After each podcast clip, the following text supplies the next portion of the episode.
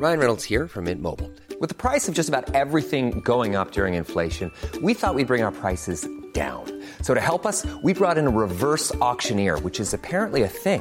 Mint Mobile unlimited premium wireless. Ready to get 30, 30, bit to get 30, bit to get 20, 20, 20, bit to get 20, 20, bit to get 15, 15, 15, 15 just 15 bucks a month. So, Give it a try at mintmobile.com slash switch.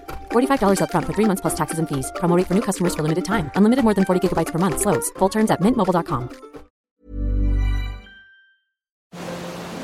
Langosta literaria.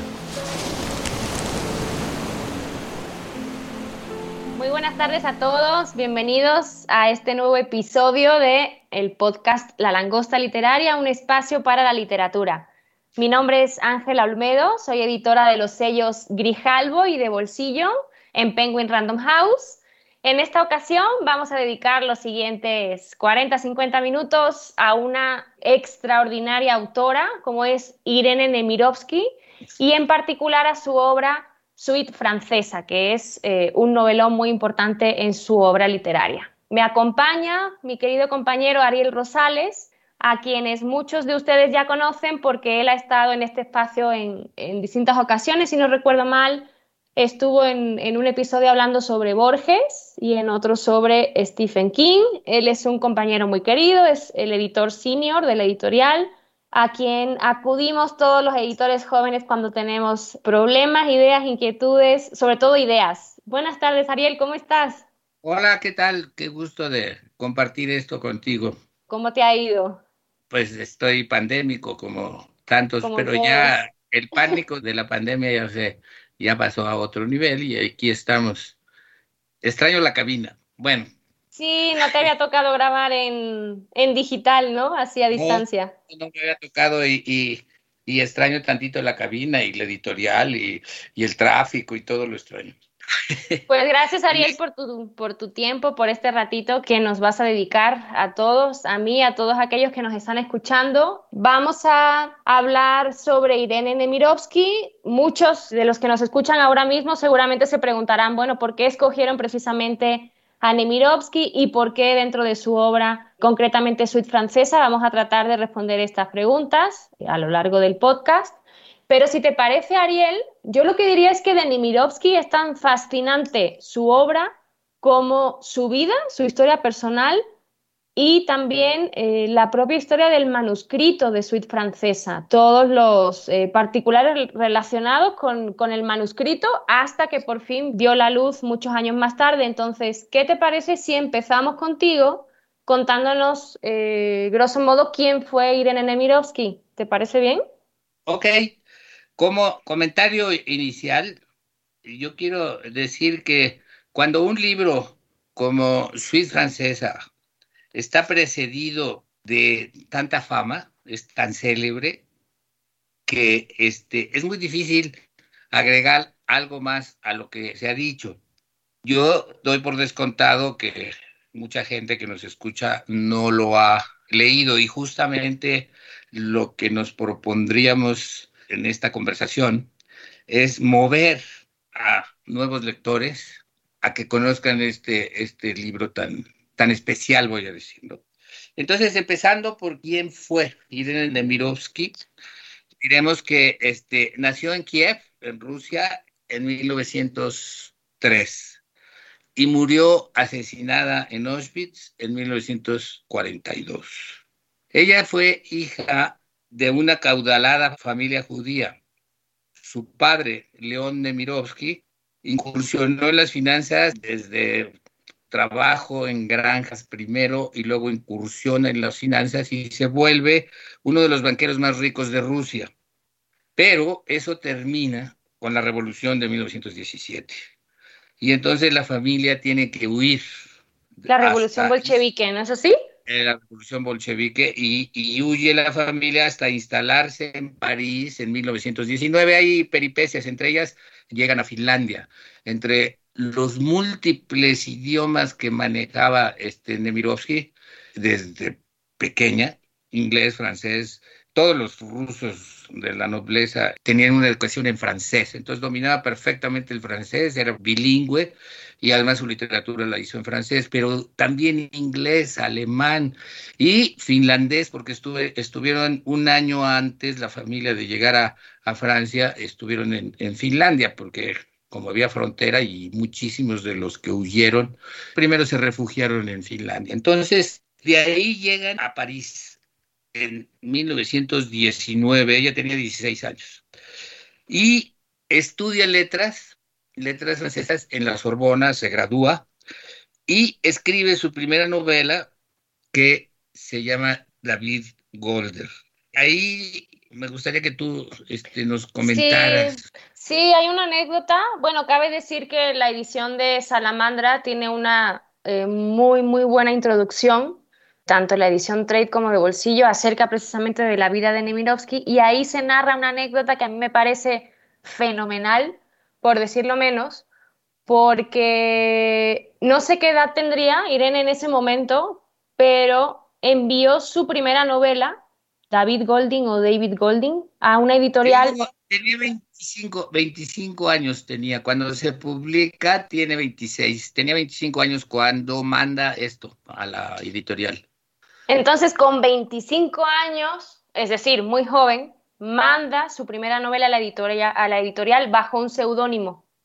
Y lo que sucedió fue que el editor, que se quedó completamente fascinado, buscó al autor de la novela a través de un anuncio en el periódico. ¿Y cuál fue su sorpresa? Que se presentó Irene Nemirovsky a las oficinas de la editorial.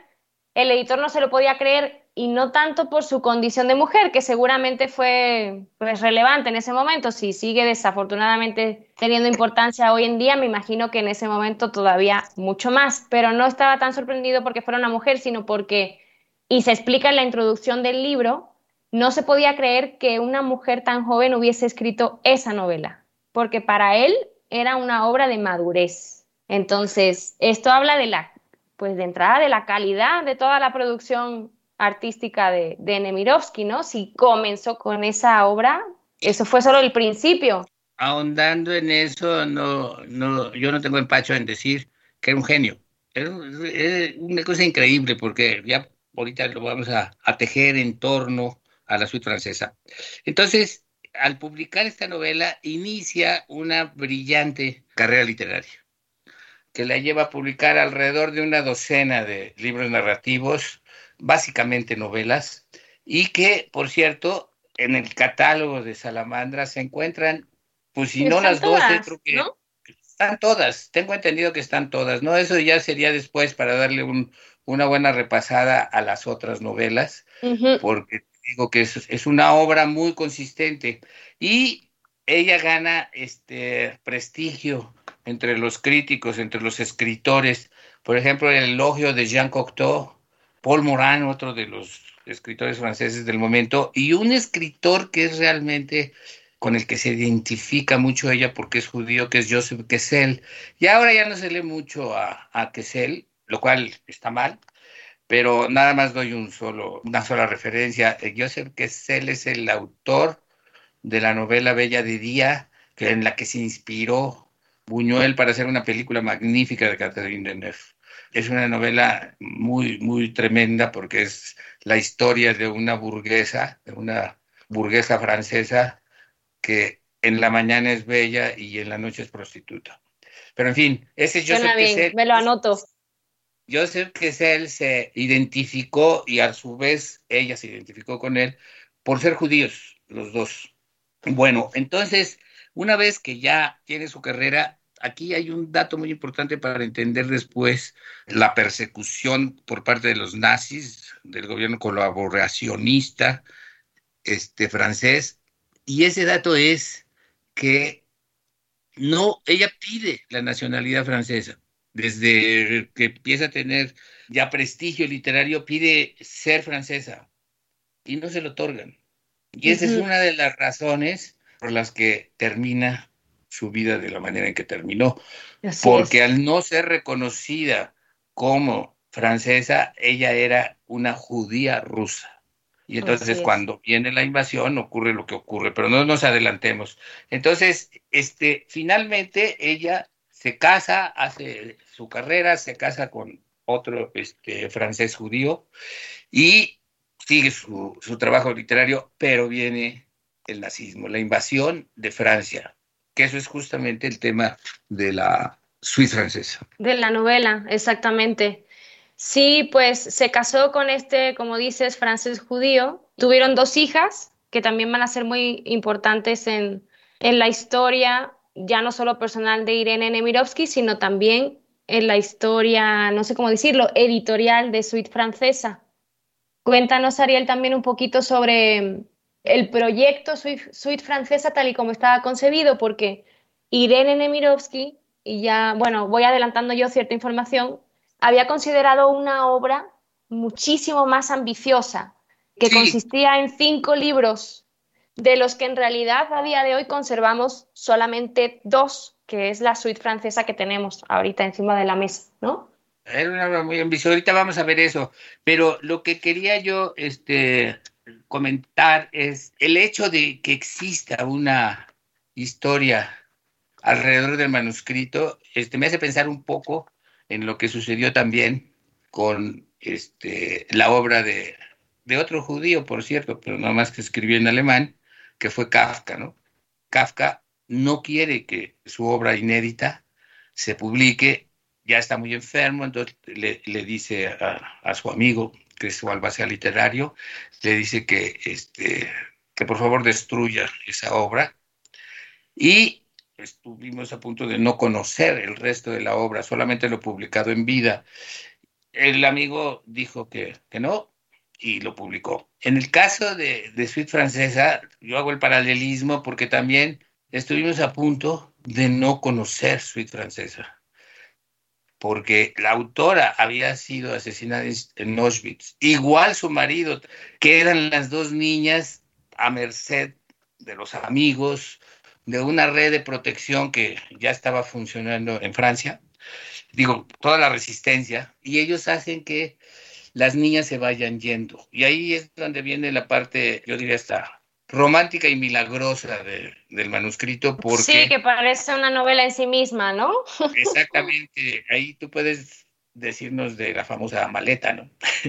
Había una maleta con la que viajaban. El padre le encarga a las niñas que no se separen de esa maleta porque ahí está papeles muy importantes para la familia. Entonces piensan ellas en testamentos, papeles familiares y también creen que los manuscritos están ahí en unos cuadernos, son unos cuadernos con letra muy apretada, creen que son los diarios de su madre y no los quieren leer porque les van a producir mucho, mucho dolor. No los leen sino hasta muchísimos años después. Por eso nosotros conocemos, este, Suite francés se publica en 2004.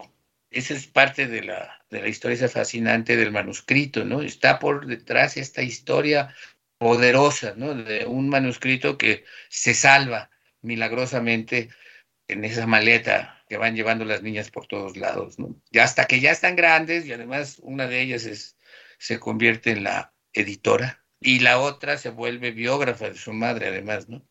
Entonces, hasta que lo leen, se dan cuenta que lo que está ahí, lo leen 25 años después, se dan cuenta que es una novela. Que es una novela, inacabada. ¿Y qué novela, no? Es una novela inacabada en el sentido de que era una obra muy ambiciosa, pero son realmente lo que nos llega a nosotros son dos novelas dos libros. Es decir, eso lo encontramos mucho en la literatura del, siglo XX, dividir una obra muy importante, muy ambiciosa, en libros, libro uno, libro dos, libro tres, libro cuatro. Era ese el proyecto de, este, de ella, ¿no? Entonces, hay algo que, yo quisiera decir también que está en los apéndices de, la edición que llegó a nosotros. ¿no? La edición que llegó a nosotros es la edición que hace en dos, se hace en 2004 en Francia y es la que publica tal y como salió en Francia Salamandra. Entonces, en los, en los apéndices tenemos una serie de notas acerca de lo que era el proyecto. y ahí hace referencias directas. Y, hay una frase que ahorita ando buscando. Denise y Elizabeth se llamaban Epstein. Las hijas. Dice, en la primera de sus notas manuscritas, la primerita, dice, Dios mío, ¿qué me hace este país? Ya que me rechaza, considerémoslo mientras pierde el honor y la vida. Entonces, lo, que vamos a ver narrativamente es esa consideración, al decir ella, considerémoslo, vamos a ver la consideración que consiste en narrar literariamente lo que está sucediendo en la realidad. Ese es otro fenómeno que este, muy pocas veces, y yo ahí te paso la palabra porque tú lo captaste muy bien, ¿no? sí, yo... La simultaneidad exactamente. con la vida. Sí, lo hemos hablado en alguna ocasión. Hay, hay muchísima obra eh, relacionada o ambientada en la Segunda Guerra Mundial. Hay muchas de estas obras, pues, honestamente, no tienen eh, ningún valor. Es eh, una mera recreación, ¿no? Para conmover al lector. Por supuesto, hay unas obras muy, muy relevantes para la historia de la literatura también. Pero la particularidad de esta, de Suite Francesa, es que se está construyendo de manera simultánea a el devenir de los acontecimientos. O sea, está narrando cómo huyen los parisinos de la ciudad por el miedo a los bombardeos mientras están sucediendo los bombardeos. Entonces, creo que es una de las grandes virtudes porque a la hora de afrontar una lectura de una obra, sobre todo de ficción sobre la Segunda Guerra Mundial, uno se pregunta qué tanta autoridad tiene el autor o la autora para tratar este tema tan delicado, tan sensible, tan trascendente en la historia contemporánea. Y bueno, pues en el caso de Nemirovsky no hay ninguna duda, ¿no? A ella le tocó vivir, o sea, ella murió. Y, aquí, aquí yo haría la observación de que, al igual que sus personajes, que los personajes que vemos en Suite Francesa, ella misma en la realidad va huyendo de París cuando los invasores alemanes empiezan a apoderarse del país. Al igual que esos personajes, miembros casi todos de la burguesía ilustrada, que van desarrollando sus historias y que buena parte de esas historias pues es imaginación de la novelista, ¿no?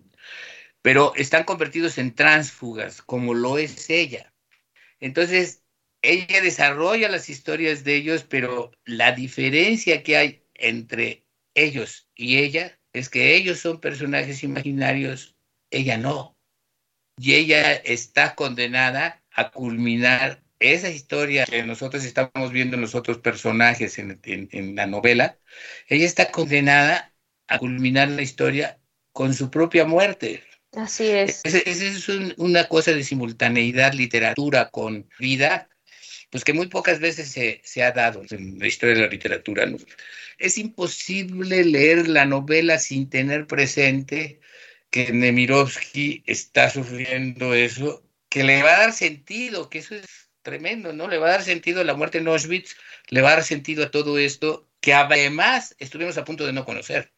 Sí. Porque eso se pudo haber perdido, así como se perdió la vida de ella y la de su esposo, la famosa maleta que cargan las niñas, pues las niñas lograron sobrevivir este, en condiciones que también toda esa historia es tremenda, ¿no? De cómo sobrevivieron ellas y con esa maleta donde estaba el manuscrito. Todo, eso me parece a mí fascinante, pero al mismo tiempo muy conmovedor y, y, sobrecogedor, ¿no?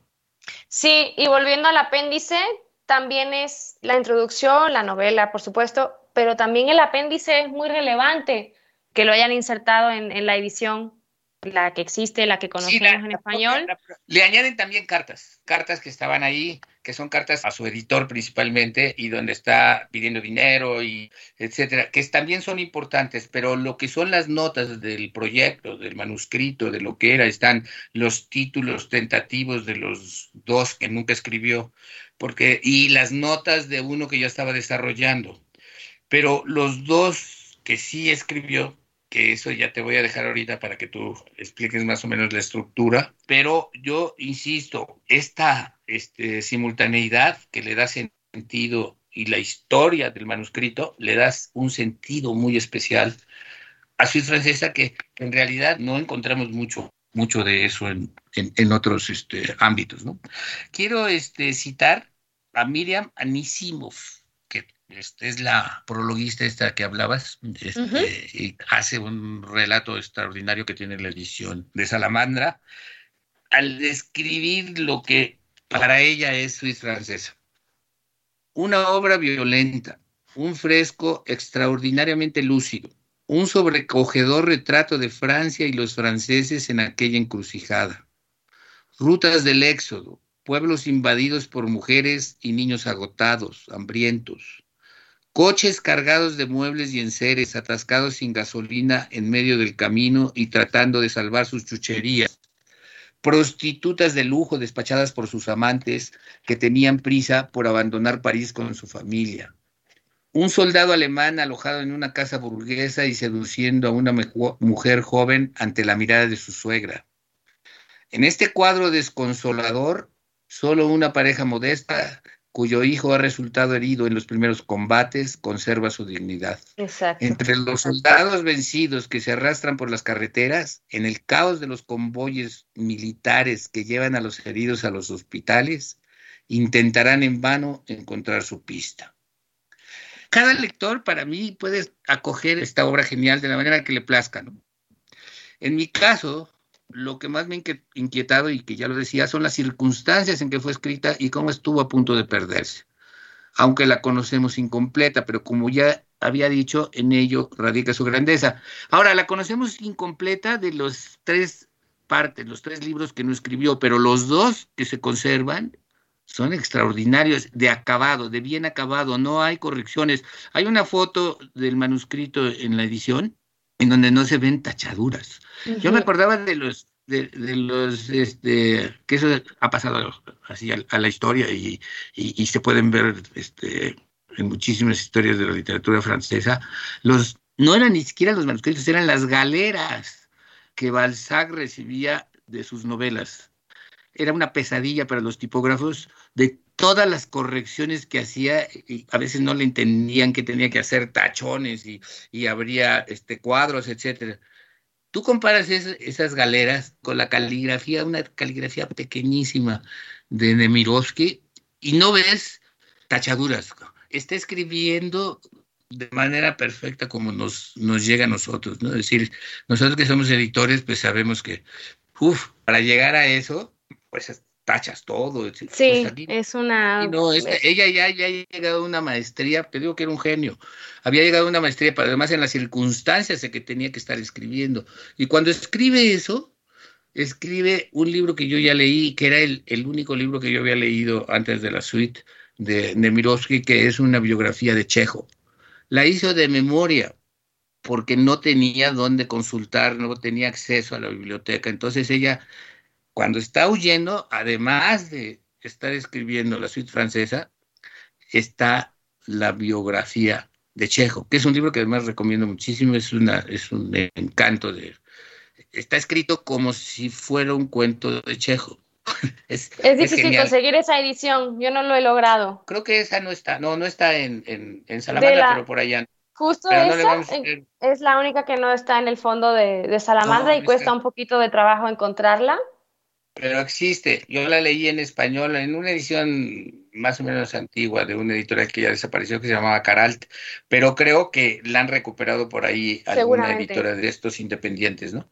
Bueno, pero todo esto lo relato porque es de llamar la atención cómo en esas condiciones tiene esa lucidez narrativa, ¿no? De, de escribir exactamente lo que vamos a leer, ¿no?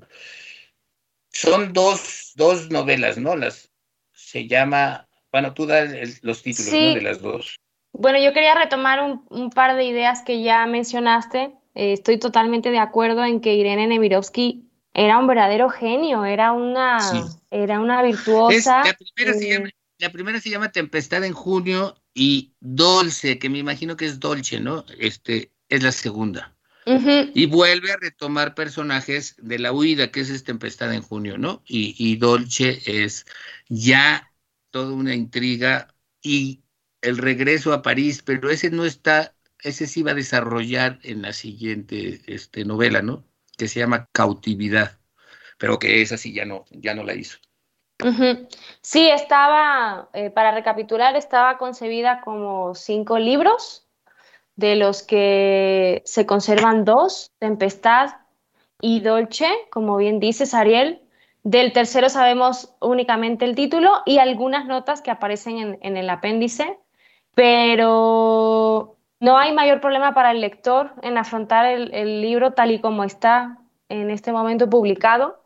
No, y las notas son muy ilustrativas. Mira, por ejemplo, tengo una. ¿Por qué utiliza el sustantivo suite para describir su proyecto narrativo?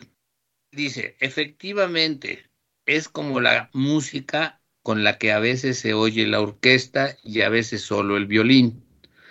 Al menos así debería ser.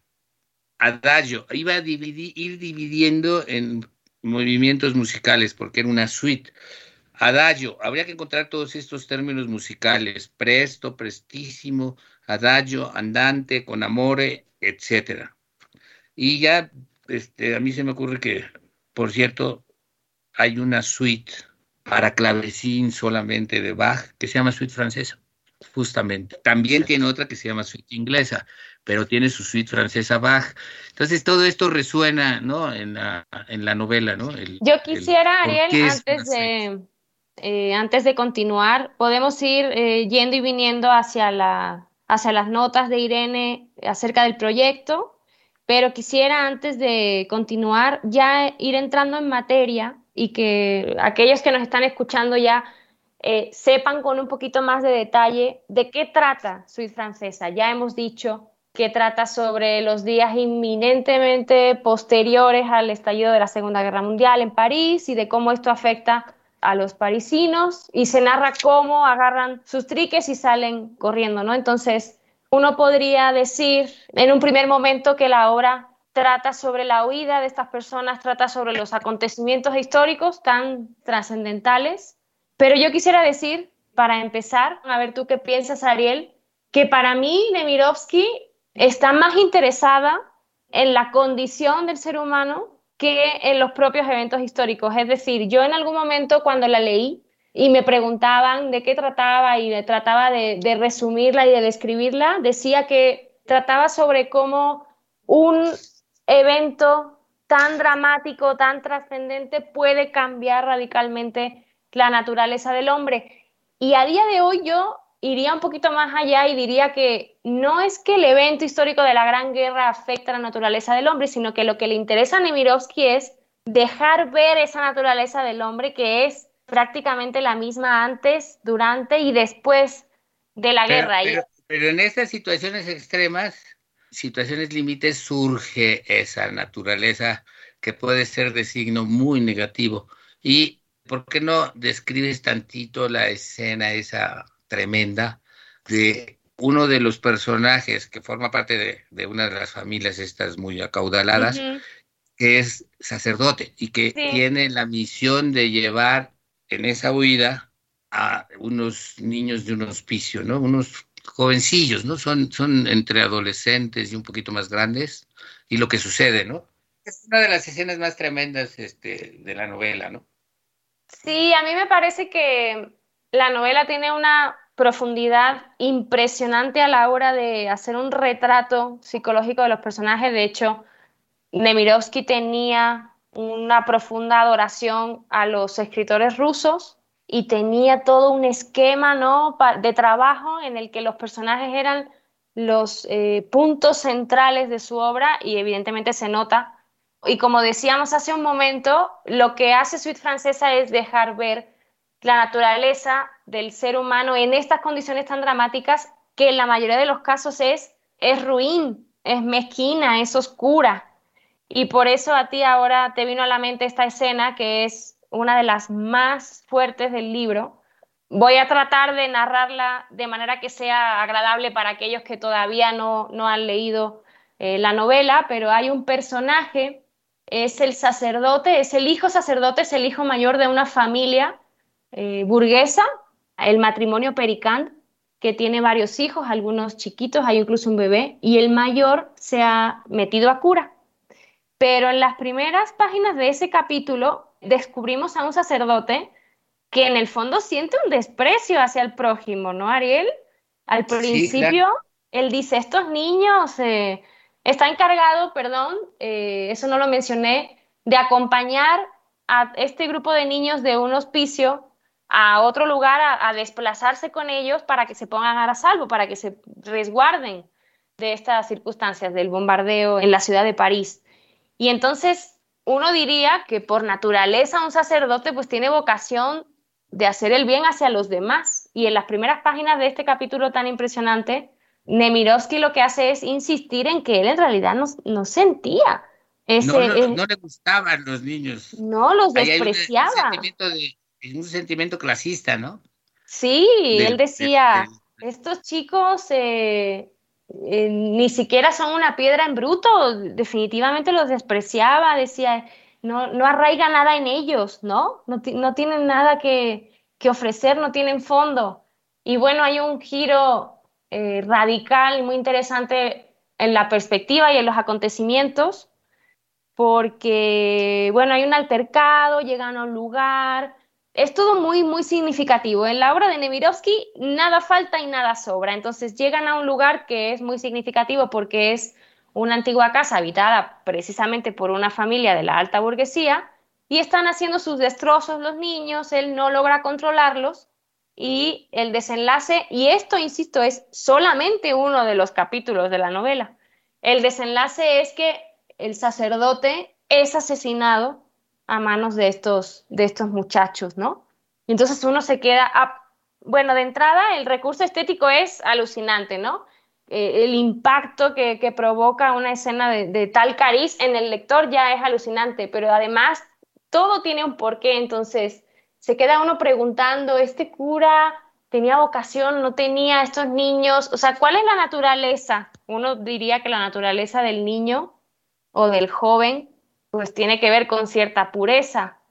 Y entonces bien, llega Nemirovsky y te dice, pues no.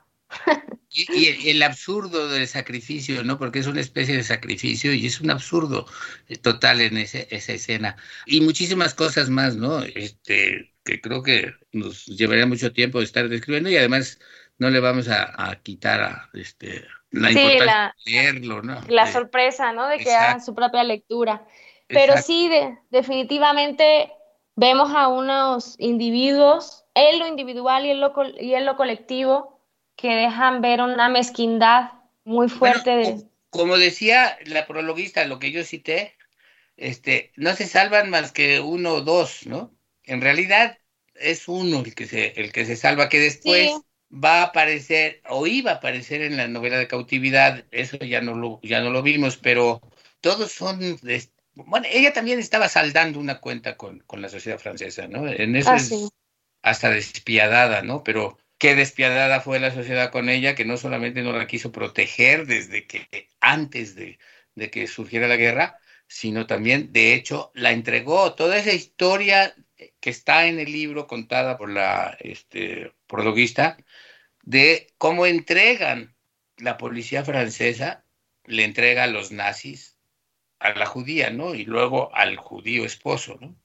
Y estuvo a punto de entregarle a las niñas, ¿no? pero es, es la policía francesa, son los colaboracionistas, ¿no? Eso, en eso es también importante, ¿no? Entender lo que era el gobierno de Vichy para, pues, los traidores, ¿no? Los traidores totales, porque ellos eran nazis, ¿no? Los franceses del gobierno de Vichy eran, eran nazis, ¿no? Eso es tremendo. Yo quisiera también decir algo los paralelismos que siempre a mí me, me mueven. Sí, de, de, hecho, sí, ahora, llegados a este punto, sí, justo te quería preguntar por esto, porque en este describir la naturaleza del hombre en lo individual, en lo colectivo, con esta perspectiva, que no, no, o sea, no podía ser de otra manera que Nemirovsky tuviese esa perspectiva del ser humano, precisamente por la vivencia y su historia personal, pero en ese retrato del ser humano es muy importante el retrato de las clases sociales, ¿no? O sea, en ningún momento, de hecho, desde el principio, si uno incluso tuviese que definir brevemente de qué trata, pues podría decir que es una radiografía de las diferencias y de los estratos sociales del principio de siglo en Francia. Entonces yo recuerdo que tú en algún momento me dijiste, bueno, es que esto bebe de la tradición francesa y... Sí, yo creo que en primer lugar habría que mencionar pues otra, otra gran, gran novela rusa, épica, que la inspira, que es La Guerra y la Paz. Y ahí todo esto que estabas diciendo de las clases sociales y todo, pues eh, La Guerra y la Paz, ahí está, ¿no? Hay una inspiración básica, La Guerra y la Paz. Pero ya entrando a la literatura francesa, yo me acuerdo de la novela de Flaubert, La Educación Sentimental, donde hay unas escenas magistrales de la descripción de la rebelión de la comuna, que son tremendas. El personaje además no es político, entonces se ve en medio de manifestaciones y el genio de Flaubert nos los describe de una manera inmediata, como lo hace Nemirovsky en, en la suite. Es decir, son los acontecimientos inmediatos. El, el personaje de pronto se ve enredado en este asunto de la rebelión de la comuna, París todo encendido, y él no hace más que este, dejarse llevar porque no puede hacer otra cosa. Y entonces también ahí tenemos otro antecedente que es Stendhal, rojo y negro, que las descripciones de, de las batallas de rojo y negro son tremendas, ¿no? Aquí descripciones exactas de batallas no hay porque están huyendo los, el, ejército francés y está entrando este, el ejército alemán, pero el espíritu es el mismo, ¿no? Y luego también hay cosas con, en mis asociaciones que hago, porque pues siempre uno como lector tiene referencias, ¿no? Me recordaba una novela que vi hace poco, perdón, una película que vi hace poco, el episodio de la aventura bélica del adolescente que se quiere ir a la guerra a fuerzas porque está diciendo que cómo es posible que estén muriendo y él ahí tratando de huir, que es un adolescente, tiene 16, 15 años, ¿no? 16. Entonces, él decide este, irse, pero me recuerda a una película finlandesa que se llama El Soldado Desconocido. Es de, es de 2017. Tuvo mucha difusión y se puede ver muy fácilmente, pero está basada en una novela que es la gran novela finlandesa sobre la guerra que sostuvieron, que es, que es una guerra que no se conoce bien, en 1954, una guerra interminable entre los soviéticos y sus vecinos. Perdón, la película es de, la novela es de 1954, pero estos acontecimientos ocurrieron un poco antes de la Segunda Guerra Mundial, porque uno de los gobiernos finlandeses fue cómplice de los nazis, aliado de los nazis todo esto no se conoce bien, por eso también es muy fascinante. Y los soviéticos estuvieron peleando en la frontera con ellos.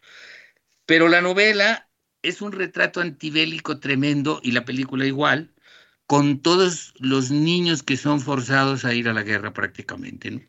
Entonces, eso, como nos dice el autor que se llama Vaino Vilna, Vaino Vilna nos dice que se, que se basa en el gran clásico de la literatura antibélica, que es Sin novedad en el frente de Eric María Remarque. Todo eso, todo eso está ahí en, en, en Suite Francesa latiendo. Luego también hay el paralelismo con dos libros que llevan en su título la palabra destino. La obra colosal de Vasily Grossman, que se llama Vida y Destino, de 1980, donde por cierto hay una gran serie este, rusa 15 capítulos sobre la adaptación de Vida y Destino, que es el sitio del emigrado durante la Segunda Guerra Mundial y que también es tremenda este, novela, ¿no?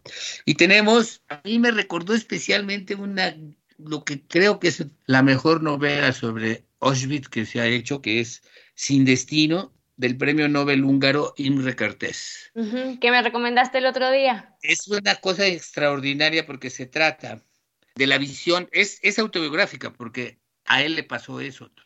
Tenía 14 años cuando se lo llevan a Auschwitz. Y lo único que tiene como realidad es Auschwitz. Entonces, cuando viene la liberación, él tiene sentimientos encontrados porque su realidad era el campo de concentración y cuando ya queda liberado no sabe qué hacer. Bueno, eso es el esquema para mostrar esto que tú decías hace un rato a propósito de Nemirovsky, estas situaciones extremas, cómo sacan lo mejor o lo peor de los seres humanos. En este caso, en el de Imre Cartés, es lo mejor. y realmente este, todas estas estos paralelismos son vínculos personales, ¿no? Son, son analogías de un lector determinado que soy yo. Claro. la mayoría de un los, gran lector, por cierto. De los lectores tienen este tipo de, de, cosas. Es que me acuerdo de esto, asocio con esto, asocio con lo otro, ¿no? Y ya nada más decir que se me fue, se me había ido el nombre, pero aquí lo tengo ya, de el albacea literario de Kafka, que fue quien hizo que la obra se conociera las tres novelas, porque eran las inéditas, ¿no? América, el Castillo y El Proceso. Él se llamaba Max Broth. Ese nombre se me había ido y no se los había dicho. ¿no? Pues Ariel, si te parece, volvemos otra vez a la novela Sweet y empezamos a cerrar. Yo tenía, no quiero ocupar muchísimo espacio del podcast para esto, pero sí tenía un par de citas que seleccioné eh, sí, de la favor. novela.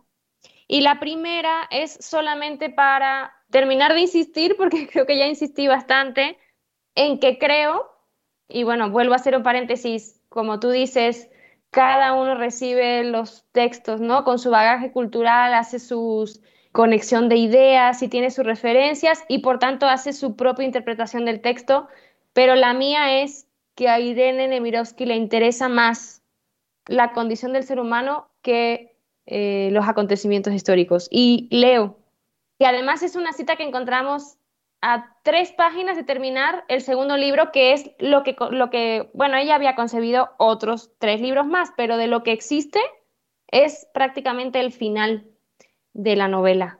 Y lo considero una especie de declaración de intenciones. Escribe Irene Nemirovsky, todos sabemos que el ser humano es complejo, múltiple, contradictorio, que está lleno de sorpresas, pero hace falta una época de guerra o de grandes transformaciones para verlo. Es el espectáculo más apasionante y el más terrible del mundo. El más terrible porque es el más auténtico. Nadie puede presumir de conocer el mar sin haberlo visto en la calma y en la tempestad. Solo conoce a los hombres y las mujeres quien los ha visto en una época como esta. Solo ese se conoce a sí mismo. Y para terminar, es genial, Ariel ¿no? es genial. Increíble, Es buenísimo. verdaderamente genial. Bueno, iba a decir para terminar, iba iba a mencionar una última idea, pero voy a mencionar dos. Algo de lo que no hemos hablado es que los dos libros que componen Suite Francesa a día de hoy son completamente distintos tienen un ritmo distinto, incluso una intensidad distinta, ¿no? Una cantidad de personajes también distinta. Y la primera parte, y bueno, que me perdonen, yo no soy catedrática de literatura francesa, pero es mi opinión. El primer libro es una verdadera obra maestra, que está llena de intensidad, está llena de personajes. No sé, yo puedo ver realmente que nada, nada, nada sobra y que los personajes están perfilados con una profundidad impresionante. El Es segundo libro Es es, perfecto. es que es perfecto, es que es perfecto. Y esto que dices, el registro, ¿no? Son dos registros distintos. Y, y ahí la cita esta que hice de la musicalidad, ¿no? De la idea de la partitura y de las anotaciones de los movimientos, etcétera, ahí está, son registros distintos. Ujú. Pero ibas a decir tu opinión sobre la segunda parte, ¿no? Oye, Sí, también que- una anotación, una anotación que es importante, ¿no? Como dijiste, no somos críticos literarios, no somos académicos, somos lectores, son Sí, somos impresiones lectores. de lectores. Entonces, adelante. Sí, la primera parte a mí me parece excepcional. O sea, incluso si solo existiera a día de hoy el primer libro, sería una gran obra de la historia de la literatura. Pero es muy interesante que afortunadamente exista el segundo porque vemos cómo, y tu cita acerca de la cuestión musical es muy pertinente, cómo va dilatando los tiempos. De repente mm, empiezan a oír porque se ha eh, confirmado la ocupación de los nazis y todo es eh, intenso, acelerado, frenético, profundo, lleno de personajes y por tanto de relatos. Y en la segunda parte ya los alemanes han llegado y parece como si la narración se dilatara, ¿no? Y no sé exactamente qué paralelismo hacer con música porque no, no soy experta, pero de verdad es como una especie de respiro para el lector. Porque hay además una historia de amor. Se nos narra la historia, la historia de amor eh, que al final está frustrada, pero, pero todo lo que vamos viendo de esa historia de amor que es en la cita que yo hice de la prologuista, ahí lo subraya, es una mujer que está con su suegra, el, el esposo está en, en el frente y esta mujer se quedó sola con su suegra que la odia. Y ahí llega a refugiarse, pero refugiarse de a fuerzas, ¿no? El, un oficial alemán joven y bello, y ella es joven y bella, y empiezan a darse las condiciones, pero es también todo el tiempo está planteando el invasor y el dominado, y, y todo el contexto de la mujer, de la suegra que está enojadísima. Y luego ahí, si te acuerdas, ahí ella va a esconder a alguien que mató a un oficial este, y que lo anda buscando justamente el enamorado. Ahí hay más, este, intriga, trama, trama literaria, ¿no? Sí, sí, sí, sí, pero coincides conmigo en que se dilata la narración. Sí, claro, es otro, es otro, es otro tiempo, otro ritmo. De hecho, no vamos a entrar en detalle porque ya no hay tiempo, pero bueno, si alguien nos está escuchando en este momento y está interesado en leer la novela, acuérdese de este detalle. Cuando se narra el encuentro erótico o intento de, encuentro erótico entre estos dos personajes que acabas de mencionar, es la única vez que yo recuerdo en la novela en la que cambia la perspectiva narrativa. La, persona que narra es una niña. ¿Y sí, cómo, eso es increíble. ¿Cómo hace ¿Cómo lo ve la niña? Eh, también es, es fenomenal vemos la escena amorosa, porque además es muy fuerte, la vemos a través de los ojos de la niña. Un recurso narrativo de una maestra, ¿no? De, de, de, una virtuosa, para seguir con, la, con las metáforas musicales, de una virtuosa de, la pluma, ¿no? De la narración. Es, es una perfección. Me gustaría decir así eh, algo que yo siempre he creído, ¿no? La, la experiencia de lectura, ¿no? Es decir, como lectores lo que, lo que buscamos es tener una experiencia, ¿no? Y la experiencia que nos da Suite Francesa, extraordinaria, ¿no? Y es, es una novela que está ahí, que es de ayer, ¿no? Prácticamente haberse publicado en 2004, aunque sea una novela de la, de la Segunda Guerra Mundial, la tenemos cercana, aquí está, está este, para que la, la disfrutemos esa experiencia. Disfrutar tal vez no sea exactamente la palabra, pero la experiencia. Sí, por momentos no es gozosa la lectura, pero sí es. pero es, es, una experiencia profunda, sobrecogedora, yo diría, ¿no? De este, estremecedora. Que al final de cuentas el arte también eso, eso te ofrece, ¿no? Yo para terminar, Ariel, quisiera mencionar de todo este universo y de toda esta colección de personajes que hemos eh, definido pues como ruines, como mezquinos, ¿no? Son personajes que tienen que agarrar sus, sus, cosas para salir corriendo porque llegan los nazis y agarran un vestido para la ocasión, un jarrón de porcelana, en fin, de todo este universo mezquino y de todo este escenario que inevitablemente te provoca una serie de sentimientos encontrados acerca de la percepción del prójimo y del ser humano. Hay un matrimonio que creo que podemos destacar, y ahora sí, si te parece bien, con esto cerramos, que es el matrimonio de los Michaud, perdón mi francés, que no es muy bueno, pero ellos dos son una pareja de lo más normal, son trabajadores de un banco, son empleados. Eh, durante toda la novela se mantienen juntos en paz y en concordia a pesar de las circunstancias. Y a mí me parece que podíamos cerrar con ellos porque considero que es el único contrapunto esperanzador dentro de todo este universo de personajes. Su hijo, ¿no? Y su hijo es el que, este... Pues su hijo es el que se perfila como, como la esperanza, tal y como tenía concebida Nemirovsky la obra completa. Va a ser, el líder de la resistencia en, esa, en esa región. Pero el papá Maurice, el esposo, es un tipo que siempre, siempre, en todo momento mantiene la calma. Y entonces su esposa en algún momento le dice, oye, Maurice, eres extraño, después de todo lo que nos ha pasado, podrías estar amargado, desencantado, infeliz, y sin embargo no. ¿Qué es, ¿Qué es lo que te consuela? Le pregunta. Y aquí leo literalmente lo que le responde para que nos vayamos con buen sabor de boca.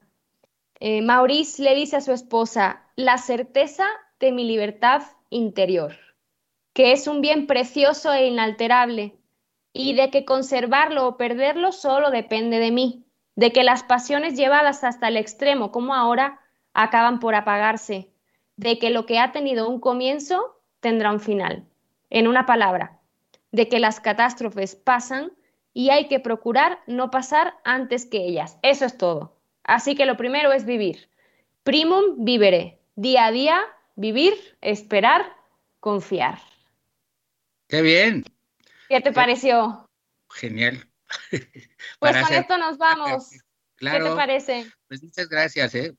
Gracias a ti, Ariel, por este ratito que nos concediste. Gracias a, a, Jacqueline Tavera, gracias a Álvaro Ortiz, que han estado detrás de la producción, como, como es habitual.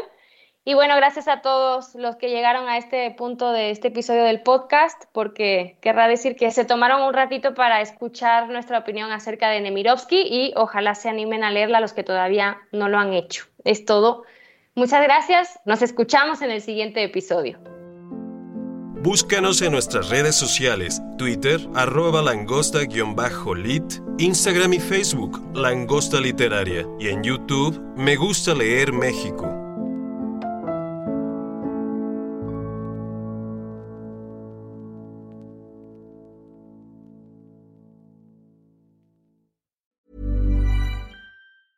Hey, folks, I'm Mark Marin from the WTF Podcast, and this episode is brought to you by Kleenex Ultra Soft Tissues your ally to help tackle your allergy symptoms this season. I love the change of seasons, but nobody loves pollen and all those other things floating in the air that make you sneeze during this nice weather. Kleenex Ultra Soft tissues are hypoallergenic and allergist approved. So fight back against watery eyes and runny noses without worrying about irritating your skin. For this allergy season, grab Kleenex and face allergies head on.